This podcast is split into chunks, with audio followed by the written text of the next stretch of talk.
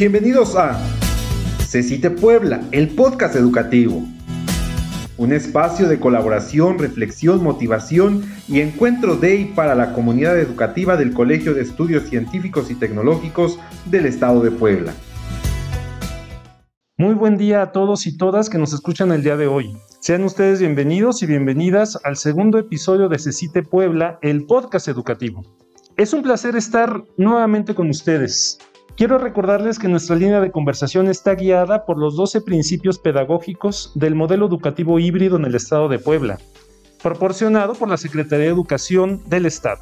Soy el maestro Vicente Hurtado, director académico del CECITE en el estado de Puebla, y me da mucho gusto nuevamente acompañaros.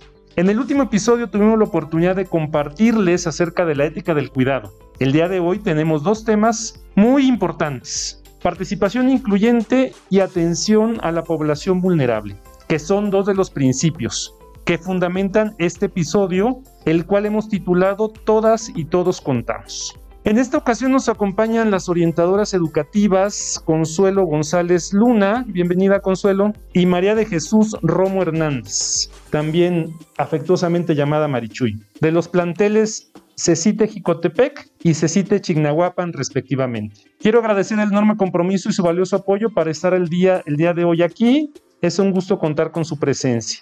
Vamos a comenzar este espacio de podcast, de diálogo, pues saludando a Consuelo y a Marichuy, que se presenten, quiénes son, qué hacen y algo que nos quieran compartir para arrancar este diálogo. Adelante, Consuelo. Hola, buen día a todos y todas. Eh, pues en primera instancia, maestro Vicente, pues muchas gracias por invitarnos a participar en este en esta conversación, ¿no? Que creo que dentro de este establecimiento del, modelo híbrido se ha venido dando y sin embargo hoy con eh, el currículum ampliado venimos a reforzar estas temáticas. Pues mi nombre es Consuelo González Luna, ya usted lo mencionaba, vengo de Plantel Jicotepec, em, ya prácticamente cuatro años como orientadora educativa en ese plantel, atendiendo pues justamente uno de los temas que vamos a platicar hoy, pues es, esos grupos vulnerables, ¿no? Eh, estamos trabajando con las y los adolescentes eh, desde la parte de la orientación educativa, verificando pues todas esas problemáticas que sufren los chicos a diario en situaciones de riesgo. Sí, eh, hemos estado trabajando pues ya diversas temáticas, nos ha tocado pues cuatro años de mucha transformación derivado pues de toda esta transformación que hemos tenido desde un modo presencial, un modelo a distancia y eh, un nuevo modelo híbrido y pues adaptándonos a la nueva normalidad. Muy bien, pues Marichuy, te toca tu turno, bienvenida. Gracias, maestro Vicente. Pues primero saludar a toda la audiencia que nos escucha. Eh, buen día a todas, a todos.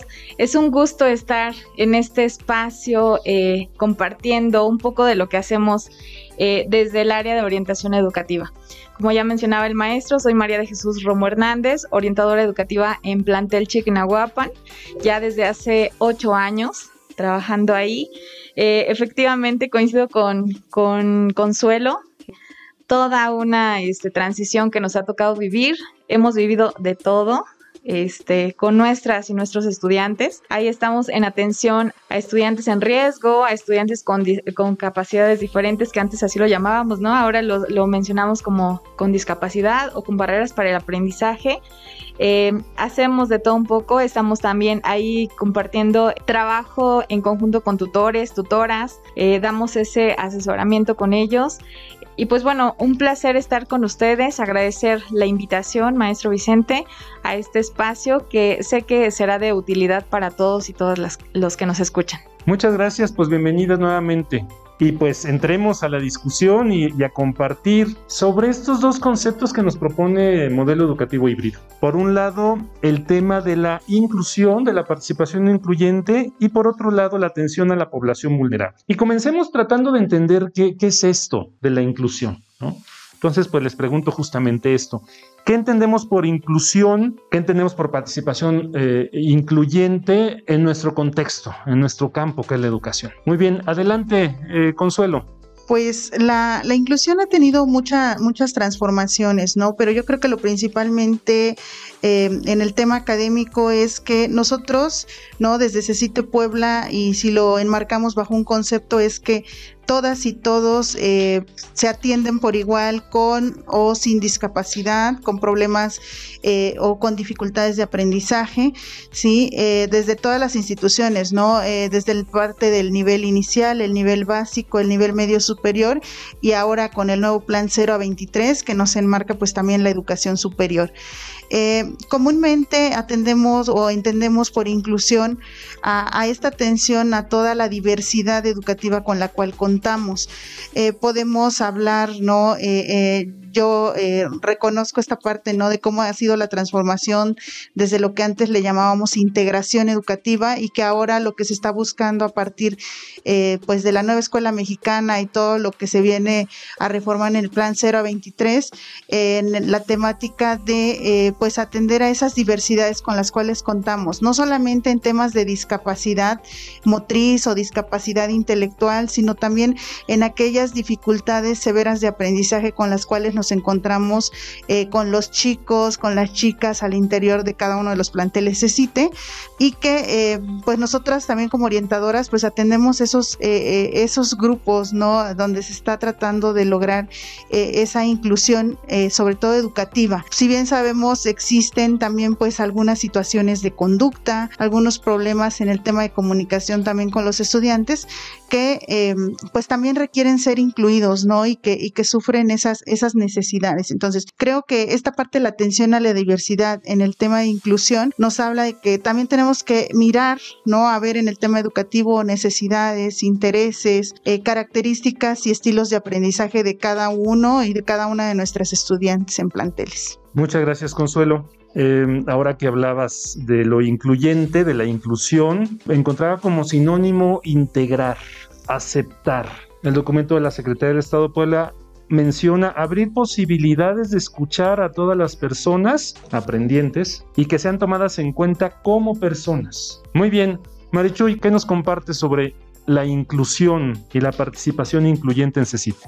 Bien, pues como concepto, el incluir tiene que ver con el agregar, el involucrar, el, este, el tomar en cuenta, ¿no? Ahí mencionaba ahorita eh, lo que menciona el principio, ¿no? El tomar en cuenta las ideas y que éstas realmente se, se lleven a cabo, ¿no? De alguna manera en, en CECITE lo que hemos venido haciendo, ahorita viene a mi mente este, un recuerdo de hace tres años que nos enfrentábamos a la primera generación en la que íbamos a recibir a chicos, a estudiantes con discapacidad. Me acuerdo bien de, un chico que llegó este, con síndrome de Down y mencionaba la, la, mamá, este, pues es que yo quiero al final de cuentas que, que estudie, que tenga algo porque en algún momento ya no voy a estar yo. Y entonces eso es la inclusión previo a esto teníamos algunas charlas y decíamos, es que desde los espacios, a veces en, cuanto a infraestructura, a veces no tenemos las condiciones, ¿no? Para aquellas personas con discapacidad. Y el incluir tiene que ver con involucrar recursos, este, recursos humanos, recursos materiales, el tomar en cuenta esta participación incluyente desde la vocación de los seres humanos que atendemos a otros seres humanos, a los aprendientes, ¿no? En este caso, y más allá de la vocación, de la sensibilidad que tengamos como, como seres humanos. Muchas gracias, Marichuy. Esto nos lleva a. También hago referencia a otro elemento muy importante que la Secretaría de Educación del Estado de Puebla ha estado insistiendo: los 4A del derecho a la educación. En particular, uno de ellos, esto de la inclusión y la atención a la vulnerabilidad, nos lleva a que si atendemos esto, estamos atendiendo al, al derecho de accesibilidad, que este tiene el acento en que los aprendientes, los adolescentes, chicos y chicas tengan acceso a la educación, acceso geográfico, pero también una escuela que no ponga barreras, que, acepte, que integre, como bien lo hemos estado hablando. ¿no? Entonces la accesibilidad es un derecho, un derecho a la educación que estamos atendiendo con estos dos aspectos. De la mano de la inclusión viene el tema de que nos están insistiendo, atención a la población vulnerable. ¿Qué es la vulnerabilidad? ¿Qué entienden ustedes por vulnerabilidad? ¿Quiénes son las personas, los aprendientes, los y las aprendientes vulnerables en nuestro contexto de educación media. Traigo a colación un concepto de, de la RAE, vulnerables aquello o, o, una persona, un individuo que puede ser herido o puede recibir lesión física o moral. Alguien que puede ser herido o recibir lesión, alguien que puede ser agredido. Socialmente hablamos de esa población periférica, marginada, ¿no? pero estamos hablando de educación media superior. ¿Qué entienden por vulnerabilidad? ¿Y quién será esa población vulnerable en nuestro contexto? Creo que parte de la población vulnerable que encontramos en CECITES y yo creo que eh, también desde, no hay que olvidar que tenemos eh, planteles EMSAT a, nivel estado que pertenecen al, mismo colegio, al, a los CECITES. Eh, tenemos em, pues desde el contexto, ¿no? Desde el contexto económico, tenemos personas que eh, pues justamente buscan un CECITE para pues lograr esa capacitación para el trabajo, esa, esa capacitación capacitación para enfrentarse al mundo laboral, ¿no? Entonces creo que la mayoría o la mayoría de nuestros estudiantes, yo creo que más del 50% busca un CECITE justamente para ya integrarse a esa vida laboral por las condiciones económicas que están viviendo sus comunidades. Eh, a esas personas comúnmente pues ya no ingresan a la educación superior, sin embargo pues hay personas que siguen preparándose pero a partir de una cédula y un certificado, no un título de una carrera eh, técnica, ¿no? En CECITES y en la parte de EMSAP, pues en esa capacitación para, para el trabajo. Eh, comúnmente, pues vemos los grupos vulnerables en, en, situación económica. También nos vamos a encontrar, pues, con esas personas que, que enfrentan alguna discapacidad o que tienen eh, esas dificultades para aprender, ¿no? Y otra de las cosas a las cuales nos enfrentamos en CECITES también es aquellas familias que sufren violencia, ¿no? Y que nuestros estudiantes, nuestras estudiantes, vienen pues de esas familias. Pues considero que son dentro de los principales grupos vulnerables. También en la actualidad estamos observando a, chicas embarazadas eh, que, que, se están, que se están también pues trabajando desde los planteles y que de alguna manera a través de los grupos de orientación educativa y el grupo de tutores que mencionaba la compañera Marichuy, pues se les está atendiendo, ¿no? Como, como parte de esos grupos vulnerables. A raíz de la contingencia, considero que otro grupo vulnerable también puede ser el de eh, aquellos estudiantes con eh, cuestiones socioemocionales, ¿no? Que les está costando mucho trabajo enfrentarse a esta nueva normalidad y que de repente esta parte de regresar a la escuela de manera presencial, derivado de su situación emocional, pues les está costando mucho trabajo reinsertarse. Muy bien, Consuelo, pues aquí ubicas algunos grupos vulnerables dentro de nuestra comunidad educativa. Recupero lo que el documento de modelo híbrido habla de población vulnerable. Bueno, menciona que hay diferentes factores por los cuales estos chicos, chicas son vulnerables y nos invita a un alto grado de sensibilidad a las necesidades de atención que requiere la población estudiantil en condición de vulnerabilidad. Marichuy, ¿qué has encontrado en tu experiencia sobre chicos y chicas en condición vulnerable? Bueno, ahorita que mencionaban un poquito de la, del concepto como tal de, vulnerable, pues también implica el estar frágil ante alguna situación, ¿no?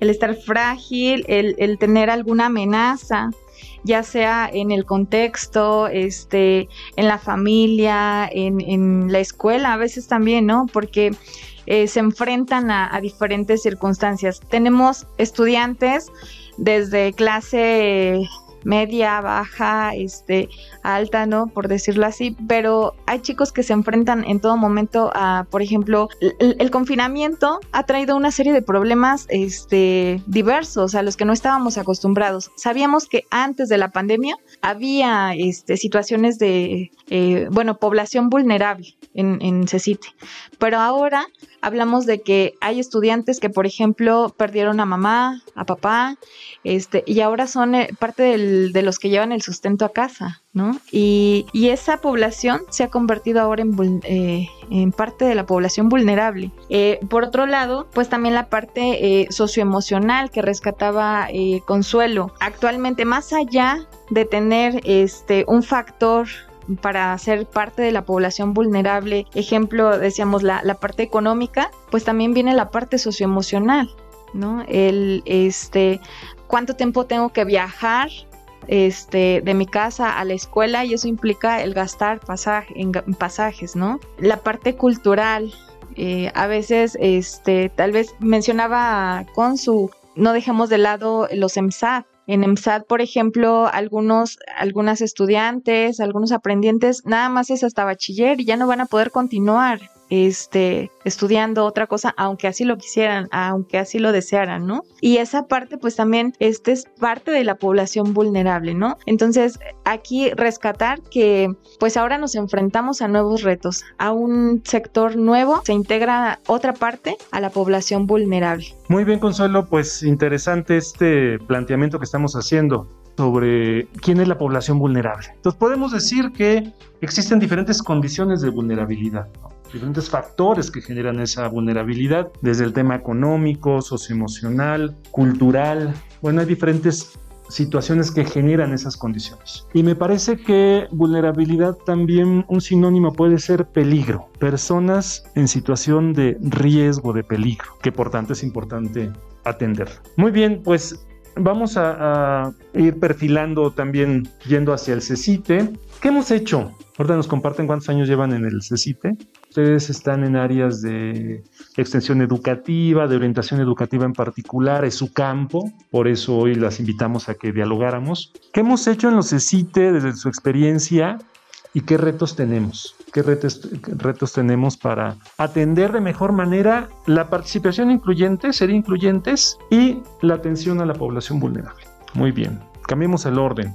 Marichoy. Bueno, pues desde el que hemos hecho, creo que, híjole, no nos alcanzaría este tiempo del podcast, ¿verdad? Este, hace rato que, mencionaba, eh, hace tres años nos enfrentábamos a nuestra primera generación en plantel Chignahuapan, dos estudiantes con discapacidad. Y desde ahí, pues empezábamos a incluir, incluir a estos estudiantes.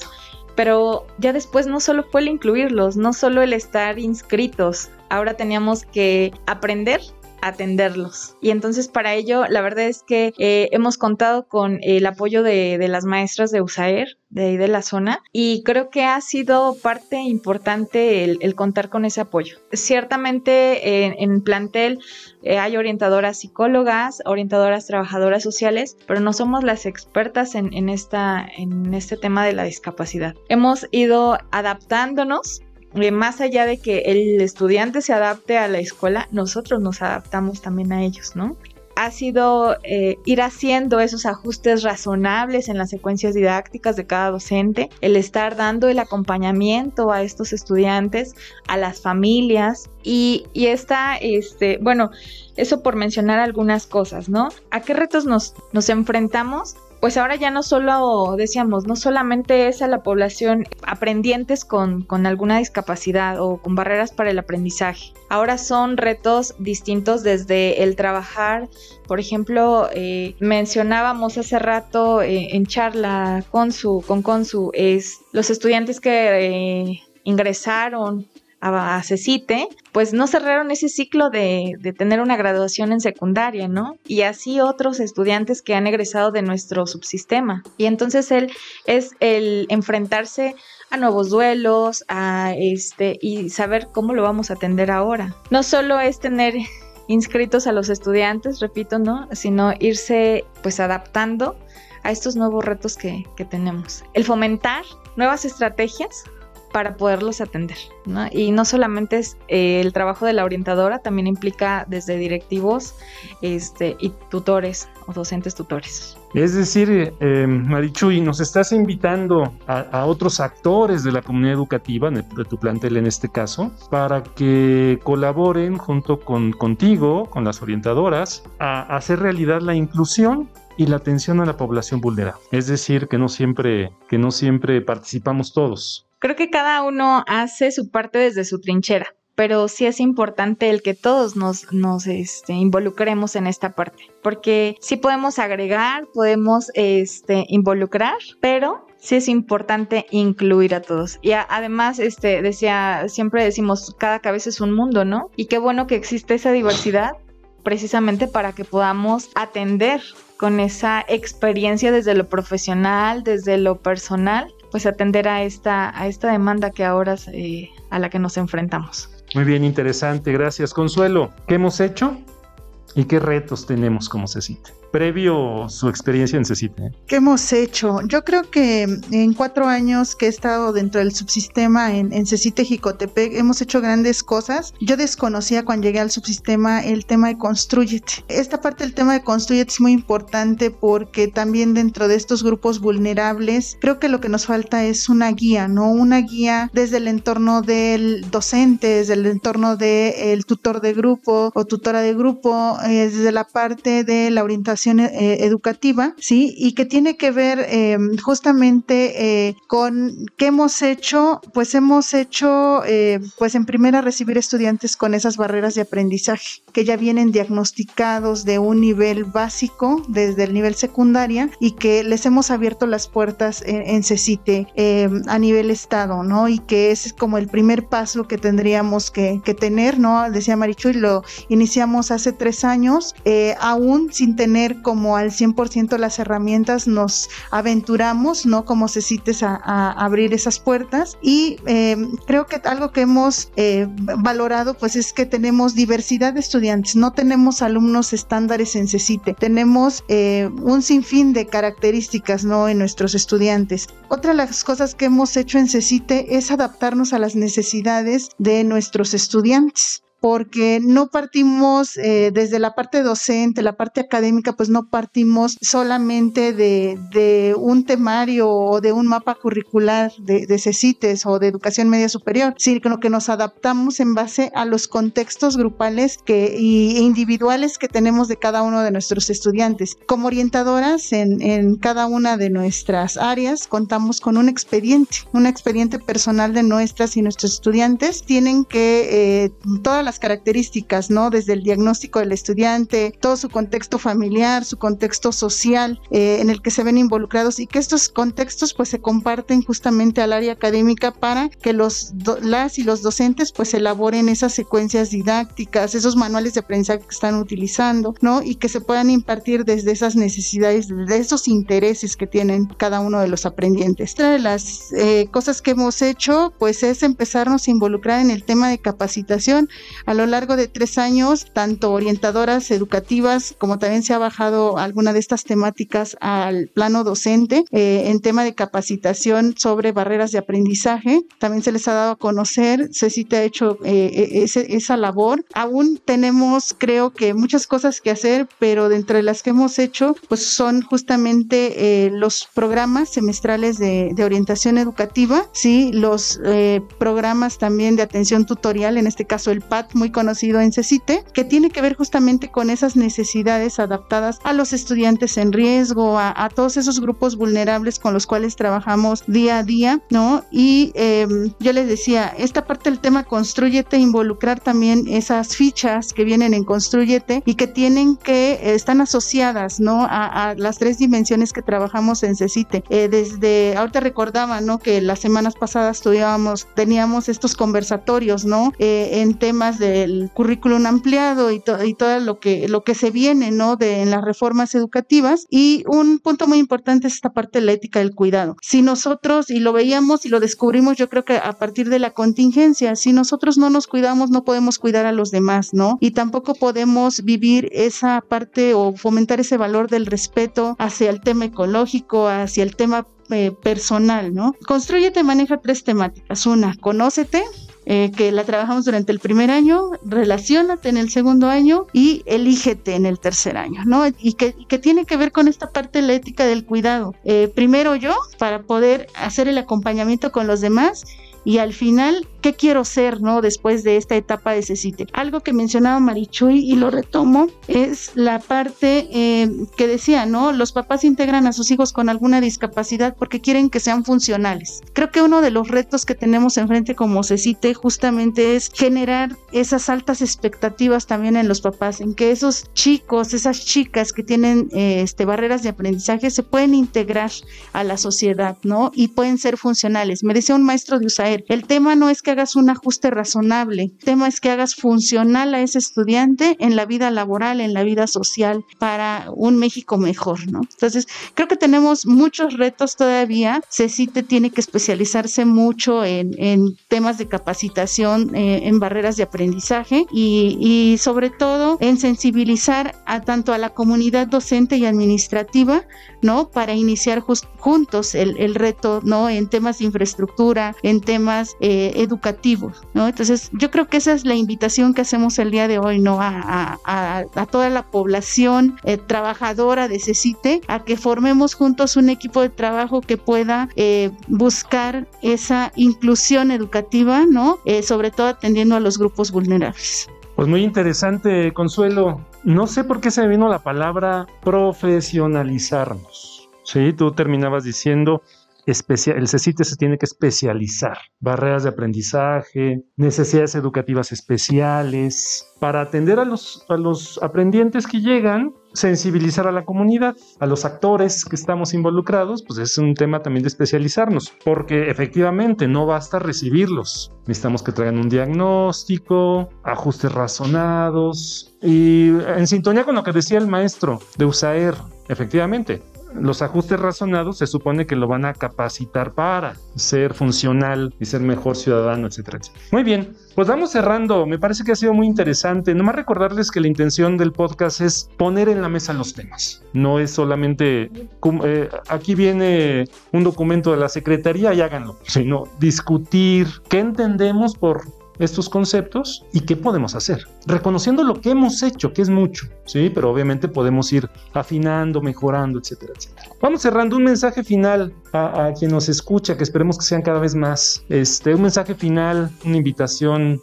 bueno, lo que ustedes consideren. Marichoy, por favor. Bueno, pues eh, agradecer esta participación, este, encantada de estar aquí compartiendo. Yo creo que nos faltaría mucho tiempo para compartir. Bien dice usted, eh, maestro Vicente, hemos hecho mucho. Yo creo que una parte importante es el reconocernos como subsistema qué hemos hecho y ahora hacia dónde vamos, ¿no? Hay que redirigir caminos, por supuesto, tal vez, el profesionalizarnos, como bien decía, pues ir poco a poco eh, avanzando, ¿no? Pero todo esto se logra de manera colaborativa, sin duda alguna. Eh, yo creo que, este, pues en Chignahuapan siempre hablamos del trabajo colaborativo, del trabajo en equipo, y creo que eso es lo que nos hace grandes. ¿No? Como subsistema. Pues a todos los que nos escuchan, no se pierdan el próximo episodio. Este, seguramente habrá muchas otras cosas más interesantes. Eh, saludos a todos los docentes administrativos que forman parte de ese sitio y pues sí, invitarlos a que pues realmente hagamos esto realidad, ¿no? La, la utopía, ¿no? El, el que realmente incluyamos ¿no? Y no solamente a personas con discapacidad, sino a aquellos también que son parte de la población vulnerable, aquellos estudiantes o aprendientes que tienen eh, dificultades en cuanto a economía, ¿no? Este, en todo, eh, de cualquier índole, pues que los incluyamos realmente como debe ser. Muy bien, Maricho, muy interesante. Consuelo, para cerrar. Pues agradecerle una vez más, maestro, por la invitación. Creo que el día de hoy la Sierra Norte de Puebla eh, nos unimos y compartimos pues esas experiencias que hemos vivido desde plantel Chinahuapan y plantel Jicotepec. Creo que si estuviéramos aquí todas las orientadoras, pues también compartiríamos mucho de estas, estas temáticas, ¿no? Que, que vivimos a diario y que sin embargo, pues estamos directamente nosotros con esos grupos vulnerables de los cuales hablamos durante este podcast, ¿no? Pero eh, decía bien Marichuy, creo que algo que, que tenemos que reforzar y esa invitación a, todos los CECITES y a todos los ENSAS del Estado, pues que sigamos trabajando en equipo, ¿no? E, en ese trabajo colaborativo para que cada uno desde sus trincheras, desde administrativos, desde la parte docente, pues podamos involucrar eh, y podamos sacar adelante a esas chicas, a esos chicos que están en esta situación vulnerable y que em, pues sean eh, funcionales, ¿no? Lo que buscamos es que justamente haya un impacto social después de egresar eh, de CECITES y de los centros SAP. Entonces, invitarlos a que pues nos continúen escuchando, vienen más temas no interesantes y que pues si más adelante nos vuelve a invitar, maestro, pues por aquí estamos con, con mucho gusto, ¿no? Y que eh, pues también hay, consideramos que hay, hay muchos compañeros que pueden seguirnos compartiendo desde cada una de sus trincheras eh, el trabajo, los retos que también se enfrentan, ¿no? ante esta nueva normalidad, ¿no? Que venimos viviendo ya desde hace algún tiempo y que pues sin duda es un reto, ¿no? El, el sabemos que, nos quedamos a vivir con la pandemia, pero tenemos eh, pues esas oportunidades, ¿no? Esas eh, también, eh, así como tenemos limitancias, pues también tenemos esa, ese entusiasmo por salir adelante, ¿no? Creo que como subsistema nos debemos a nuestras, nuestros estudiantes y pues vamos a seguir haciendo pues esa, esa educación, ¿no? Que sea funcional para, para ellos a partir de esas necesidades. Muchas gracias, maestro. Muchas gracias, Nuevamente es un placer volvernos a reencontrar eh, en estas actividades y pues estamos para servir a Cecite Puebla. Muchas gracias compañeras. Consuelo, muchas gracias también por lo, compartido, por su trabajo. Marichu, muchas gracias también por tu trabajo y por lo que hemos venido construyendo y han venido construyendo ustedes como equipo. Agradecer a todos por esta sesión, este espacio de diálogo, este, este nuevo capítulo de podcast. Los esperamos pronto en el próximo capítulo. Damos lo que tenemos, será el título. Y, tendré, y vamos a abordar otro principio pedagógico, las emociones en la relación pedagógica. Reciban un abrazo a toda la comunidad educativa, aprendientes, maestros, maestras, educadores, directivos. Muchas gracias a todos por su esfuerzo y seguimos en contacto. Cecite Puebla, el podcast educativo. Que tengan buen día. Te esperamos en el siguiente episodio de Cecite Puebla, el podcast educativo. Hasta la próxima.